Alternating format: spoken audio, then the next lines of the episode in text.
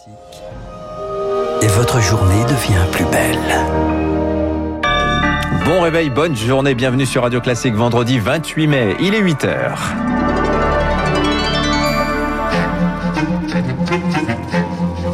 – 6h30, 9h, la matinale de Radio Classique avec Dimitri Pavlenko. Et à la une ce matin, musique à fond, la foule qui chante dans la fosse comme un parfum de monde d'avant demain à Paris. Premier concert test après un an de silence, on branche les amplis dans un instant. Avant l'euphorie des salles de concert, un passage au bureau, le télétravail s'assouplit, mais cela n'a rien d'évident pour les salariés, vous l'entendrez. Enfin, fraises, pêche, abricots sont de retour sur les étals, mais ils auront un petit goût salé cette année. Explication dans un instant. Radio.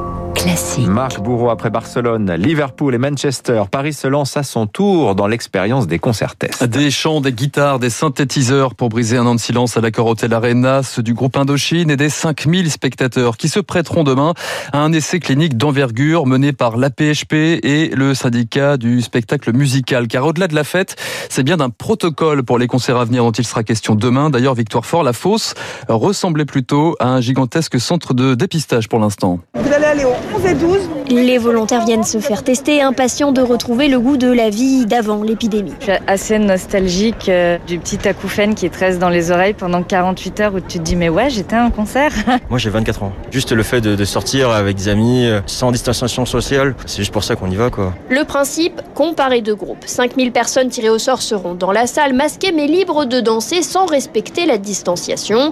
2500 autres, eux, n'assistent pas au concert. Constance Delogère, virologue à la PHP, mène l'expérience. On va dépister tout le monde 7 jours après.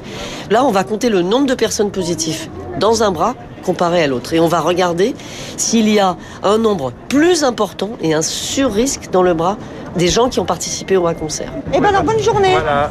Et bonne ben, chance pour le tirage au sort. Les professionnels s'impatientent de relancer le secteur. Malika Seguino, directrice générale du Prodis. On travaille pour l'automne. Parce que si on commence pas maintenant à construire un protocole adapté à ce type de configuration debout, il n'y aura pas d'automne. Ce sur quoi on travaille, c'est un protocole qui prenne en compte nos contraintes économiques de secteur privé et également l'expérience spectateur. Il faudra attendre deux semaines pour tirer les leçons de ce concert test Et en attendant, on peut se reporter sur une étude optimiste venue des Pays-Bas ce matin. 24 événements d'ampleur passés au crible ces derniers mois. L'Eurovision, plusieurs rencontres de foot.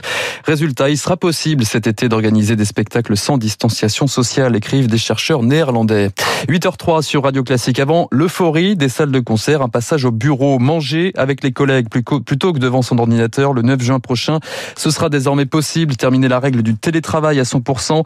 Les modalités euh, seront fixées entreprise par entreprise pour un retour progressif au travail. Mais pour certains salariés, le schéma métro, boulot, dodo, Marc Tédé aura comme un air de chemin de croix. Certains n'ont pas remis les pieds au bureau depuis des mois, voire plus d'un an. Alors, à 12 jours de la fin du tout à distance, les directions des ressources humaines s'organisent avec un mot d'ordre, celui du dialogue, explique Audrey Richard, présidente de l'Association nationale des DRH. Nous conseillons de passer euh, du temps à expliquer et réexpliquer les mesures sanitaires mises en place, les conditions dans lesquelles euh, les personnes vont revenir. Et puis, de toute façon, ça va se faire de façon progressive. Et peut-être qu'avec les salariés qui ont quelques craintes, cette progression peut être un peu plus lente que pour d'autres collaborateurs. Selon un sondage Opinionway, 4 salariés sur 10 sont en effet inquiets et évoquent plus d'agressivité chez leurs collègues. D'après le psychologue du travail Christophe Nguyen du cabinet Empreinte Humaine, beaucoup d'entreprises sont confrontées à des salariés qui veulent rester chez eux à 100%. C'est ce que certains appellent le syndrome de la cabane. Hein. Les personnes ont trouvé un équilibre et ne voient pas l'intérêt de revenir euh, travailler dans les bureaux en fait. Hein. Et selon le protocole sanitaire en préparation, chaque entreprise devra fixer dans le cadre du dialogue social un nombre minimal de jours de télétravail par semaine. La perspective d'un déconfinement qui se profile également dans les amphithéâtres pour la rentrée prochaine. Frédéric Vidal, la ministre de l'Enseignement supérieur, mise sur un mois de septembre à 100% en présentiel pour les étudiants. En attendant, la course au rendez-vous est ouverte. Les plus de 18 ans peuvent désormais recevoir une injection sans limite d'âge. De conditions non plus, hein, première piqûre prévue lundi. Bruxelles, de son côté, se penche sur la vaccination des plus jeunes. L'Agence européenne du médicament se penche sur le cas des 12-18 ans. Examen aujourd'hui de l'étude de Pfizer qui promet une efficacité de son vaccin à 100% pour cette tranche d'âge. En tout cas, l'Allemagne se positionne déjà et promet une ouverture des piqûres pour les plus de 12 ans dans les toutes prochaines semaines. La vaccination, la crise du Covid, elle sera aussi au cœur d'une visite d'Emmanuel Macron aujourd'hui. Après le Rwanda, le président attendu à à Pretoria ce matin, capitale du pays le plus touché par l'épidémie euh, sur le continent africain. La République démocratique du Congo, elle, retient son souffle. Des milliers de personnes continuent de fuir dans la cohue, la ville de Goma, dans l'est du pays. Évacuation d'urgence au bord du lac Kivu face au risque d'une nouvelle éruption du volcan Niragongo. Bonjour Laura Taouchanov. Du magma se trouve désormais dans le sous-sol de la ville. Oui, et avec près de 400 séismes ressentis depuis dimanche, la population redoute l'éruption volcanique ou pire, une explosion d'une poche de gaz sous le lac Kivu du fait d'un contact avec ce magma. C'est donc terrifié que des milliers d'habitants sont en train de fuir la ville, ce qui provoque depuis hier des embouteillages monstrueux avec des minibus surchargés. Certains partent à pied avec leurs valises et leurs baluchons. L'objectif pour eux, c'est de se réfugier à Saké, à 25 km de Goma. Beaucoup y trouvent refuge dans des églises, des écoles au hasard de leur exode. Et justement, ces habitants dénoncent le manque de moyens mis à leur disposition alors qu'ils suivent un ordre d'évacuation des autorités locales. Pour l'instant, les coulées du volcan ont cessé, mais le magma, lui, continue à se propager jusqu'à 4 km sous terre. Et à Goma, personne n'a oublié 1977, l'éruption de ce volcan la plus meurtrière avec plus de 600 morts. Merci Laura Taouchanov. À l'étranger toujours, l'agence onusienne de l'aviation civile ouvre une enquête après le détournement du vol Ryanair dimanche dernier en Biélorussie. Quelle sera la riposte de Minsk? Le président du pays, Alexandre Loukachenko, rencontre aujourd'hui son homologue russe, Vladimir Poutine. Et retour en France, il y aura un projet de loi sur l'amélioration du sort des mineurs confiés à l'aide sociale à l'enfance. Annoncé fin janvier, le texte sera présenté en Conseil des ministres le 16 juin prochain. Objectif, garantir un cadre de vie sécurisant et serein aux quelques 350 000 enfants qui font euh, aujourd'hui l'objet d'une mesure de protection.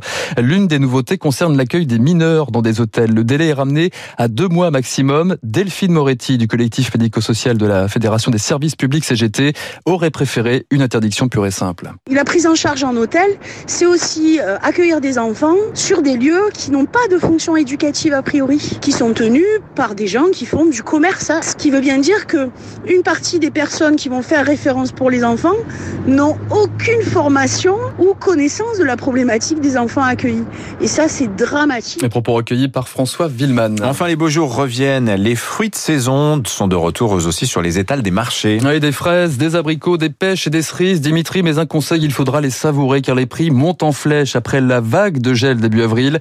Les filières professionnelles enregistrent de grosses pertes de volume. Amélie Vallès. Les températures sont beaucoup plus clémentes, mais c'est trop tard. Les récoltes ont déjà été en partie perdues. Seuls les sommets des arbres ont vraiment des fruits, décrit Raphaël Martinez, le président de l'AOP Pêche Abricot, qui dresse les premières estimations. L'abricot, c'est une des deux ou trois espèces les plus touchées, hein, avec la prune et la poire. Au niveau national, on a une récolte d'abricots qui va être euh, amputée de plus de la moitié de la production. Hein. On table sur 30 à 40 de production à peine cette année. Sur pêche nectarine, on est un peu moins touché. Il nous manquera un tiers de production. Du coup, certains prédisent une hausse des prix de ces fruits de 20 à 30% sur nos étals. Il faudra en tout cas trouver le juste prix pour Daniel Sauvêtre. Il est le secrétaire général d'Interfel, interprofession des fruits et légumes frais. Dans la mesure où on a déjà atteint des prix l'an passé qui étaient assez conséquents, franchement, on sait aussi que le consommateur, euh, il n'est pas prêt à aller beaucoup au-delà de ce qu'il a déjà fait. Les discussions sont déjà en cours avec la grande distribution, poursuit cet expert. Les supermarchés devraient accepter de commercialiser des fruits un peu moins beaux cette année. Quand l'offre devient plus faible, on peut